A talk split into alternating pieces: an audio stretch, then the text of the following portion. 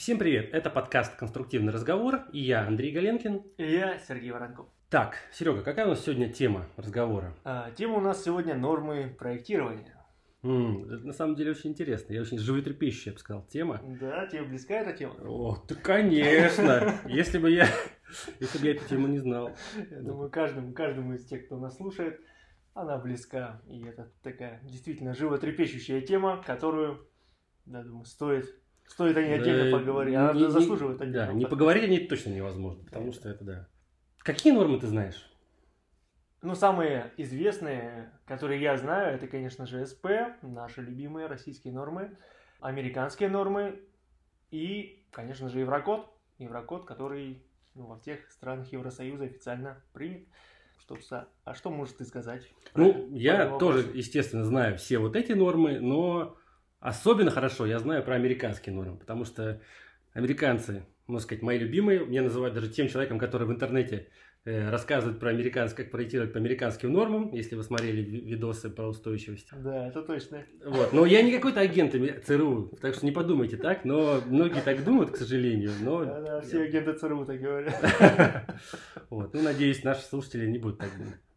Ну, и, Серег, я думаю, что ты сможешь нам рассказать про кратко про историю норм э, СП и Еврокода. Что, что ты можешь сказать Про этому СП.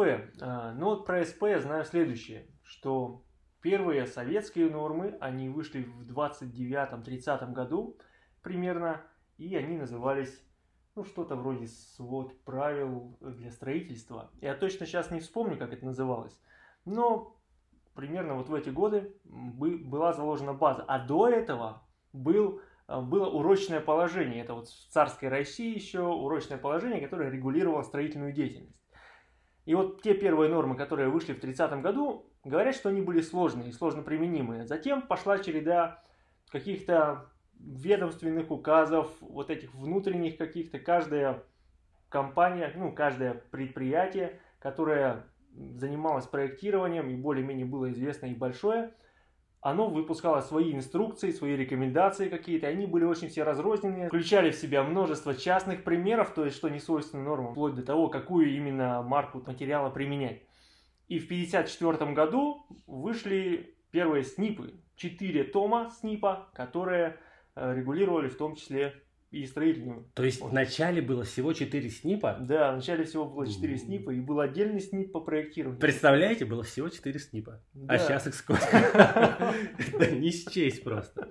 Это правда. Ну и затем эта система, она начала развиваться, и в 92 году в ООН, в каком-то из комитетов, признали, что советская система СНИПов, ну тогда уже не советская, она самая передовая. Ничего Вот такой себе. вот факт был. Вот, вот это для меня на самом деле новое. Я когда готовился к подкасту, я вот, вот это, я не знаю, откуда ты взял, я этого нигде не нашел.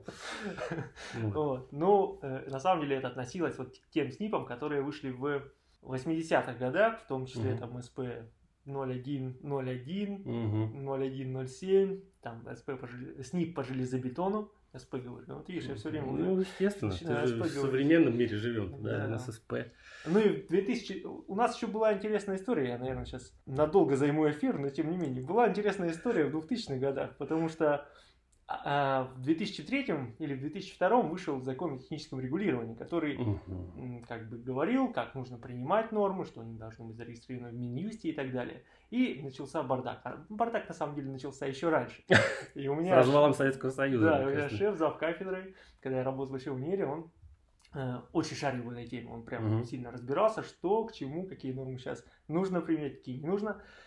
Вот. И до ди- 2009 года, пока не появился вот этот перечень обязательных, был на самом деле такой раздрай. То есть никто не знал, какие нужно применять нормы, и каждая экспертиза, каждый эксперт говорил, окей, мы считаем там вот по старому СНИФу, а вот мы считаем по новому СП-52. А в 1994 году был случай, когда Минстрой решил зарегистрировать СНИП в Минюсте, выпустил его и утвердил. Минюст сказал, фигушки, мы не утвердим это, этот СНИП, и отменил этот СНИП. Ужас. Вот такие вот у нас истории, да. Ну, Да. а сейчас, как ты знаешь, есть куча СП. Сейчас, что творится сейчас, мы говорим позже, но смотри, вот в нашей системе, да, в системе СП, все вот это, все нормирование спускалось сверху. Да, То есть это была ну, потребность государства. именно так. Вот. Связи... Можешь сказать про еврокоды что-нибудь? Так. Про еврокод. Ну, я довольно немного по сравнению с СП знаю про еврокоды. Вот, знаю, что первые попытки создать еврокод, ну или первое объединение, первый комитет, наверное, он назывался, а, появился в 75 или 76 годах. Тогда вот возникла эта потребность, чтобы создать единое информационное поле для проектирования, чтобы проектировщики из разных стран могли включаться в процесс в пределах Евросоюза. И в 80-х годах, в конце 80-х, я так понимаю, появился первый Еврокод, первая редакция Еврокода. Да. И они должны обновляться каждые 5 лет, насколько я э, знаю, представляю себе. Ну, может быть, не все из них, но тем не менее. До сих пор этот процесс идет, процесс э, разработки, процесс адаптации еврокодов в проектировании в других странах, в том числе и в странах, не входящих в Евросоюз. Это Беларусь, Казахстан, Сингапур, кстати говоря. Да, и Украина, кстати. И Украина, да. Да. Ну, позволь теперь я расскажу про американцев. Да, расскажи про американцев. Моих любимых, Думаю, да. Всем, всем будет интересно послушать, потому что они далеко. Да, они далеко, на другом, на другом конце мира. Тем не менее, смотри, фишка в том, что СП и еврокоды это все спускалось сверху то есть от государства. В Америке, в истинно капиталистическом обществе, наоборот, все шло от бизнеса, то есть от частных компаний. Как это происходило? Значит, в законодательстве США, да, в федеральном законодательстве у них э, нет никаких указаний по поводу, какие нормы применять, в плане, когда проектируешь здание, там, ну, в плане строительства, никаких. И в связи с этим, опять же, по Конституции США, если нет никаких указаний в федеральном законодательстве, каждый штат, каждый городочек, каждая юрисдикция может применять свои нормы. То есть может решить, что она, как она, как в этом штате строить дома, там, как проектировать. Вот это поворот. Да, вот. Значит, сначала, конечно же, все строили абы как. Но в начале 20 века начался бум страхового бизнеса. Значит, капитализм. Какая цель страховых компаний? Меньше выплачивать по страховым случаям. И поэтому, что они делали? Они пропагандировали и продвигали разработку норм, применение которых позволит проектировать здания более безопасные. И при, им тогда не придется выплачивать компенсации да, по страховым случаям. И это привело, что в 1915 году была основана такая одна частная организация, которая выпустила первый, так сказать, свод правил, давайте назовем его свод правил, он назывался Model Code, то есть строительный свод правил Соединенных Штатов Америки. Потом появились еще две такие организации, вот, их обновляли три, каждые три года. То есть очень долгое время существовали три организации, которые базировались ну, как бы по кластерам. Угу. Западный кластер, юго-восточный кластер и северо-восточный кластер. Западный, конечно же, на землетрясениях был основан, потому что там проблема основная была землетрясение. Это в Калифорния, наверное. Калифорния да? это вообще родина землетрясений, можно сказать. Вот. Э, юго-восточный на ураганах, поскольку во Флориде там всегда ураганы, в штатах, граничащих с Мексиканским заливом. И Северо-восток, он базировался просто на обычном проектировании, так сказать, зданий на ветер и снег, uh-huh. если условно так говорить. Вот. До, и до 2000 года так все и было. То есть были вот эти три модуль кода в каждой, в каждой своей, в своей зоне. Вопрос такой сразу же возник. А они как-то между собой пересекались? То есть Конечно.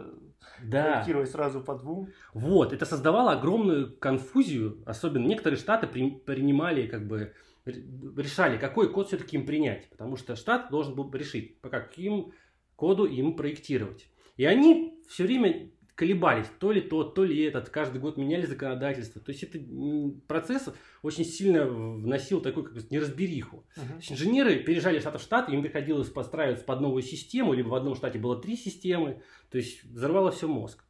Да, это, конечно. Да, было очень неудобно. Но, опять же, жестом доброй воли в 2000 году все эти три организации сказали, пацаны, всех достало, давайте объединимся. И как это не чудесно звучит, они все объединились. То есть там в каждой организации были свои люди, свои директора. И они сказали, все, объединяемся. Надоело. И да, надоело уже. Мы во благо общества, чтобы был один код, и все его применяли. Так и произошло. А что получилось? И получился, значит, такая организация, называется International Code Council. Uh-huh. И они выпустили в 2000 году International Building Code. Uh-huh. То есть этот свод правил, в котором описаны все нормы проектирования и строительства зданий. Все, uh-huh. что относится к строительству, описано там. Помимо этого, есть частные организации, так называемые институты, которые занимаются разработкой норм по проектированию бетонных конструкций, железобетонных конструкций, металлических, то есть очень много таких организаций. Угу. Самый крупный это AIC, Американский институт стальных конструкций, ACI, э, American Concrete Institute, это институт железобетонных конструкций, и ASCE, это уже не институт, Ассоциация инженеров-строителей Америки. Вот, и они выпускают три документа, ну, это основных, конечно, гораздо больше, которые Э, на который ссылается вот этот International Building Code. Uh-huh. Если International Building Code ссылается на какой-то документ, все, этот документ обязательно. То есть там есть прямо ссылка на ACI, допустим, 318. Да, там указана ссылка с указанием года. Uh-huh. Все, и теперь Штаты, имея вот этот International Building Code, просто в своем законодательстве прописывают, что у нас проектируется по International Building Code такого-то года. Uh-huh. Все. Вот такая система у них. То есть все у них пошло снизу, в отличие от uh-huh. наших, так сказать, норм и Еврокода. То есть у нас идет от государства, чтобы все унифицированно делали проекты безопасными, значит, а у них, наоборот, пошло от бизнеса, потому что страховщики не захотели выплачивать премии. Да, а да. Как ровно. ты считаешь, не привело ли это к тому, что а, появился излишний запас по безопасности, по прочности? Нет, потому что со временем не только интересы страховщиков были затронуты, поскольку, опять же, бизнес это тоже строительство, тоже производство материалов. Mm-hmm. То есть заказчик Ему интересно что? Построить дешевле, но максимально безопасно. Ну, да. Безопасность тоже важна для страховщиков. И это привело к тому, что нормы, они и безопасные, и экономичные. Угу. Это, кстати, интересно, то, что действительно две таких, казалось бы, противоборствующих стороны, страховщики и строители. То есть строители говорят, окей, мы все строим хорошо, страховщики говорят, нет, вы строите плохо. Вот, и они нашли какой-то общий компромисс. Ну, в споре рождается истина, так сказать. Да, это здорово. Окей, а что ты думаешь по поводу СП? А, ну вот, по сравнению с теми же американцами. Я сейчас не буду говорить про Еврокод. Да, ну, сразу честно скажу, меня сейчас закидают, наверное, помидорами, но наши нормы я очень не люблю. Почему? Потому что ими невозможно пользоваться, все очень усложнено, очень много пробелов, и недосказанности. И это годами никак не меняется. То есть советское время как кончилось, хотя я в нем не жил на самом деле, но я видел, что там было, да, в тех старых снипах. Угу. Когда пошли вот эти спешечки, все, изменения прекратились. Недосказанности из года в год тянутся, меняются только какие-то фразы, перефразируются, но ничего полезного не добавляется. Ну, это, это мое мнение. Правда. А как ты думаешь, с чем это связано? Это такой провокационный сейчас вопрос. Провокационный вопрос. Ну, смотри, мне кажется, что советская школа отошла. К сожалению, многие люди, которые участвовали в разработке норм с тех времен, их уже нет с нами. Вот. А новое поколение, ну, оно, честно говоря, не хочет этим заниматься, потому что, мне кажется, очень мало денег платит, если и говорить про исследования какие-то. Ну, конечно, да. Вот. А те, кто занимаются, работают, они, как бы, им интерес максимально заработать. А что они делают? Они просто штампуют новые СП. Угу. И за это получают спонсирование ну, да. государства. Опять же, мое мнение, может быть, все не так, но мне так кажется. Угу. Я понял. Ну вот яркий пример, это, наверное, тот, который ты а, рассматриваешь в своих лекциях по устойчивости по поводу раскрепления системы, да? Да. Считаете систему свободной или не свободной? Да, просто убрали фразу и сказали, мы ничего не знаем, да, разбирайтесь сами. Да, это интересно, конечно. Да. Какие самые главные задачи норм, на твой взгляд? Я, у меня есть готовый ответ, потому что я слушал подкаст э, AIC, и там сказали, главная задача норм – безопасность, экономия, удобство использования и еще самое главное – прозрачность. Угу. Ну вот у нас же тоже есть эти два пункта, по крайней мере, точно безопасность, экономичность. А ты уверен? Ну, так написано, по крайней мере. Там написано, да. что нужно проектировать экономично. А что в итоге получается? Это правда. А вот смотри, такая фраза. Конструкция следует рассчитывать с учетом физической и геометрической нелинейности. Вот у нас в нормах часто нам встречается. Да. Следует как правило. Как следует правило. как правило. Если да. вы знаете, о чем мы говорим, то есть... А, кстати, в последней редакции, да. 17 вот эти все как правило были удалены. Да. И вместо них было сказано, просто следует. Отлично. Ну, хоть это, хоть это поменяли. Слава богу. Вот. По поводу э, зарубежных норм, ты как человек, который имеет непосредственное дело с этим, который много знает про зарубежные нормы, в том числе и Еврокод, и АИСК, как ты считаешь, это как-то реализовано, и есть ли какие-то аналоги вот этой фразы в зарубежных нормах, и разжевывается ли это как-то? Физическая и геометрическая нелинейность? Да. да, пожалуйста, там все разжевано. Там есть, вот допустим, если говорить по, про AIC, четкий пункт, значит, э, глава C в документе AIC 360, значит, глава C, в которой описывается расчет конструкции на устойчивость. И там написано, как рассчитывать конструкцию на устойчивость с учетом геометрической нелинейности, то есть деформированные схемы, написано, каким образом учитывать физическую нелинейность, но там написано не прямым моделированием, а то есть, чтобы это было удобно использовать и можно было посчитать косвенным, то есть снижением жесткости конструкции. То есть это все-таки физический линейный расчет. Да, да, линейный расчет, но это вот это основной текст кода. Mm-hmm. Есть приложение 1, которое называется Advanced Analysis, mm-hmm. то есть расчет, так сказать, продвинутый метод. И там написано все критерии, как моделировать, если вы хотите рассчитывать с учетом э, физической нелинейности, ну, в прямом смысле этого слова. Если вы хотите заморочиться, да, если вы хотите туда. запариться, вам туда. Это бы. здорово. Там то, все есть. То, что есть четкие указания, потому что у нас, возьмешь ту же сейсмику, расчет на КЗ, у нас сейчас в 2018 году появился ну, отдельное даже приложение по контрольному землетрясению. Там есть общие указания, но нет четких вот критериев, допустим, какие взять модели нелинейных шарниров, да, какая должна быть степень упрочнения у него и так далее, какие предельные деформации должны быть. Они есть, опять же, вот в SP-296 и 385. Угу. То есть есть. Ну, там есть некоторые... Да. Эти два SP... Слушай, а давай сделаем отдельный выпуск по этой теме, давай, прогрессирующим, давай. потому что это взрывает мозг многим инженерам последние там несколько лет. Последние. Да, да, да. Это будет, я думаю, интересно. Да, да, отлично. Давай, договорились. По поводу Еврокода. Вот смотри, мы сейчас все говорим про СП, про американцев. По поводу Еврокода. Мой опыт говорит о том, что Еврокод, он, конечно, довольно сложный. Он очень замороченный по поводу разных коэффициентов, разных условий. Угу. И вот на каждый чих буквально есть какое-то свое условие, свой коэффициент, своя формула. Даже взять те же ветровые нагрузки. Вот я э, в одном из проектов делал расчет этих ветровых нагрузок.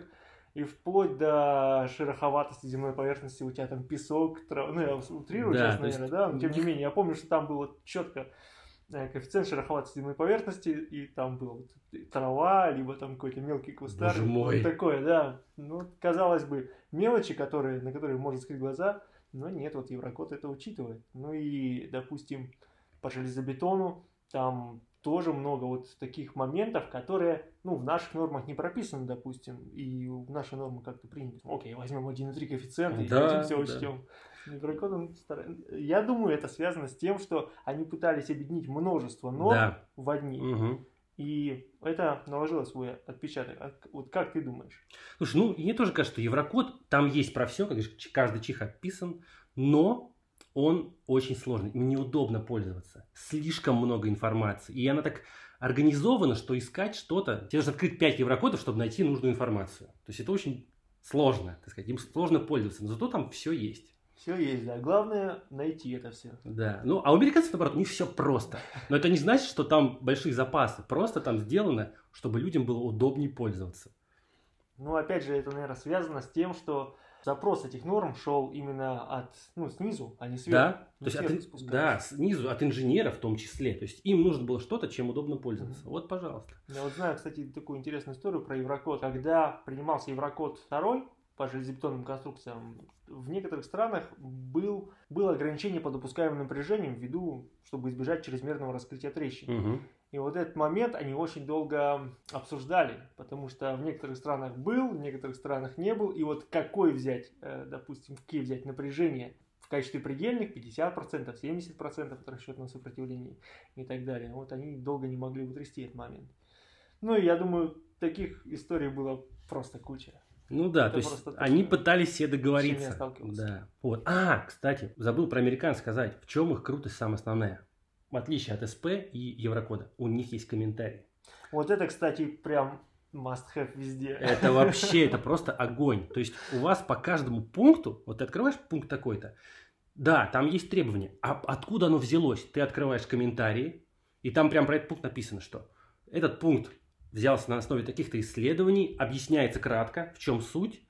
Но, если вы хотите, там прям есть ссылки на сами исследования. Вы можете найти прямо на сайте, допустим, если говорим про остальные конструкции ASC, эту статью, очень часто они в открытом доступе, скачивайте и читайте все результаты исследований. Все. Да, все вот это просто, это очень полезная штука, она нужна просто в каждой норме. Это правда, нашему СП это очень не хватает, потому что выходит новая редакция, и ты такой смотришь, так, а почему поменялось-то? Да. Где основание? А тут раз, тут совершенно другая методика. Вот, допустим, с э, расчетом по наклонным сечениям была такая история. То есть была одна формула, стала другая. Ты такой думаешь, так, где коэффициент учета, там полок раньше был сжатых и так далее. Все как-то поменялось, и почему непонятно. Вот. И главное, появился там другой запас. Почему? Раньше Ну, вроде все стояло. а тут Ну да, да. Не хватает этой прозрачности. Вот прозрачность это то, что действительно не хватает нашим нормам. Да, всем нормам, кроме американцев. Всем нормам, да. Всем нормам. Агент ЦРУ Галенкин докладывает. Ладно, ладно, пошутили, хватит.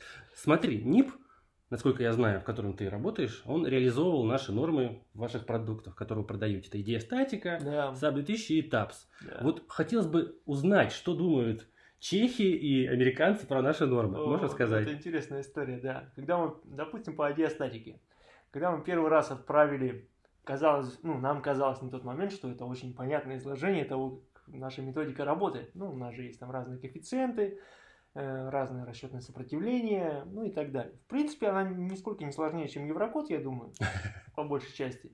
Но, тем не менее, ответ был такой, что Ребят, это какой-то кошмар. Так и было написано. Nightmare. Было ожидаемо. Мы потом начали объяснять, начали разъяснять, ну и поняли, что действительно, наверное, перестроить с одной системы на вот систему нашу, это довольно сложно. Хотя ты, когда в этом варишься, ты к этому всему привык, для тебя там RS, RY, RU, ну, как бы, это азбуки Веди, по сути говоря. А американцы тоже говорят, что действительно у нас сложный СП. Вот, допустим, по остальным конструкциям он действительно очень отличается, я думаю, от АИСКа. Кому ты рассказываешь? Вот. И вот с устойчивостью мы долго объясняли, что вот у нас есть один случай, в этом случае нужно рассмотреть другой случай, когда устойчивость плоскости, а если два момента, третий случай. И вот между собой вот здесь швеллер нужно взять так, а здесь индутавр так. И это действительно было, конечно, ну так, многоитерационный процесс, я бы так сказал. Но в итоге он закончился удачно? Но в итоге он, как показывает сейчас отчет верификационный, закончился удачно. Ну да, да. Да, тем более, что я сам в нем принимал участие. Да, тем более, что ты прекрасно знаешь это и Да, внес да, большой да. вклад. Ну ладно, значит, ты говоришь Nightmare. Да, Nightmare. Nightmare, Nightmare. Кстати говоря, вот тут про американцев еще хочу сказать, что китайцы, китайские нормы, они же тоже отчасти ну, несколько заимствованы из других стран. Угу. И вот люди, которые занимаются нормированием, вот в идее статика, все сами говорят, что китайские нормы отчасти похожи на русские нормы, на американские. Серьезно? нормы. Да, да, да, да. Вот я сам удивился. На русский? Я не думал, что где-то кто-то копирует наш СП. Это что А во люди? Вьетнаме, кстати говоря, применяются наши снипы до сих пор. Вау, вот это Прикинь. прикол. Ну, это советское наследие, конечно. Да. Кто победил во Вьетнамской войне? Э, Да, да. Окей, хорошо. Вот опять же, Nightmare. В чем причина, по твоему мнению, вот этого Nightmare в наших нормах? Но мне кажется, что сейчас это недостаток финансирования. Есть. Вот, кстати говоря, про актуализацию. Помнишь, вот была тема с, с актуализацией наших СП, там в Мгм. 2000, каком, не знаю, 12 наверное, году, да, запустилась эта вся история, в 2011-2010. И был же вот этот вектор, давайте гармонизируем, было бы такое, гармонизация, слово такое еще было, гармонизируем с Еврокодом и сделаем так, чтобы наши нормы, ну, можно было, наверное, вернее, Еврокод у нас можно было применять, чтобы наши нормы не противоречили Еврокоду. И потом эта вся история как-то потерялась. Были даже, Да, при- да. я насколько знаю, были даже приложения разработаны национальные Мгм. и переводы еврокодов на русский язык. Ну, тут было несложно, потому что белорусы уже все перевели. Уже всё перевели. Да, были национальные приложения, я тоже их видел. Я такой думаю, о, классно, все, сейчас будет еврокод. Хоть, ну ладно, не американцы, фиг с ними, но хотя бы не СП. Но почему-то потом бац, и вся эта тема просто прикрылась, как будто про ее даже не было. Куда Да. ты- Но я думаю, это связано было с 2014 годом, с событиями Ну 2014 да, блин, года. политика. Политика даже вот в нашу с вами, так сказать, тему лезет, в конструкторскую. Хотя Да.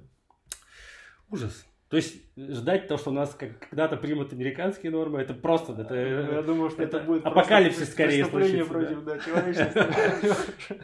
я расстроился, Серега, я расстроился. Но это опять же мое мнение, я не утверждаю, что так оно и было. И, кстати говоря, вот этот индекс 13330, знаешь, что он означает? Нет, не знаю. Вот, и меня долго интересовал этот вопрос, я недавно посмотрел. Есть же пожарная норма 13130 э, и строительная 13330. Так. Это министерство, которое выпускает эти нормы просто. Здесь нет никакой тайны, это просто действительно МЧС и Минстрой. Хорошо, окей. То есть, в принципе, можно было бы опустить его. Мне как рябит в глазах буквально эти 13-330, они просто везде встречаются, ну, не знаю, сделать бы отдельную цифру одну, да. Сейчас какие-то новые стали цифры появляться, там вот в этом 385-м СП, там вообще какой-то набор непонятный. А там, скорее всего, еще какой-то другой. Боже мой, вот, вот ужас какой-то. Да, потому что есть же, вот сам же знаешь, 294 да? Да, остальные конструкции правила проектирования. Он же, у него же тоже там 13 что-то другое отличается. То есть ты... А, Ладно. Вот так вот, да. Ну, это, в общем, просто код какого-то министерства. Как ты думаешь, как-то можно вот эту всю ситуацию исправить с вот этой проблемностью наших норм? Какие-то мысли у тебя есть? Мысли? Я думаю, что самое крутое это было бы дать комментарий. Почему так? То, о чем ты сейчас сказал, это действительно очень круто. В... Я первый раз их увидел в ACI, и у меня тут просто какой-то инсайт был такой, типа, вау, нифига себе, так можно было, оказывается. Ну, слушай, а ты не думаешь, что сначала нужно как-то немножко причесать все нашу норму, убрать все вот эти вот пробелы, несоответствия? На это нужно обращать внимание, в первую очередь. Ну, потому что, видишь, у нас все вот это вот недовольство, оно выражается в основном там темы на форумах, угу. конференции и так далее. Ну, естественно, наверное, кто-то пишет письма там в Минстрой или в НИШ, или там еще куда-то, в ЦНИСК. Народ, если вы пишете письма, пожалуйста, присылайте их к нам. Мы хотим их почитать. И призываем, если вы не пишете письма, пишите, заваливайте ЦНИИСК, заваливайте НИС строительство, там, заваливайте их письмами. Ниш. Да, НИШ, заваливайте письмами, что типа, вот у вас такая-то проблема здесь. Вот это, решите, решите. Может, мы достучимся до них, может, это все к чему-то приведет. Я все-таки, у меня теплится надежда, что вот таким способом можно хотя бы чего-то добиться. Ну да, потому что если ты не спрашиваешь, тебе не отвечают. Ну да, да, кстати, логично. Нет запросов, они ничего и не меняют. Все, окей, вышел новый СП, мы будем по новым этим. Все ругаются, да, действительно, все обсуждают, типа, вот на форумах, том же ДВГ, все говорят, типа, вот, как это, что это дурацкая норма. Ну, как бы, а где? Вы писали им, а вы спрашивали их, почему так? Что-то я не видел таких ответов.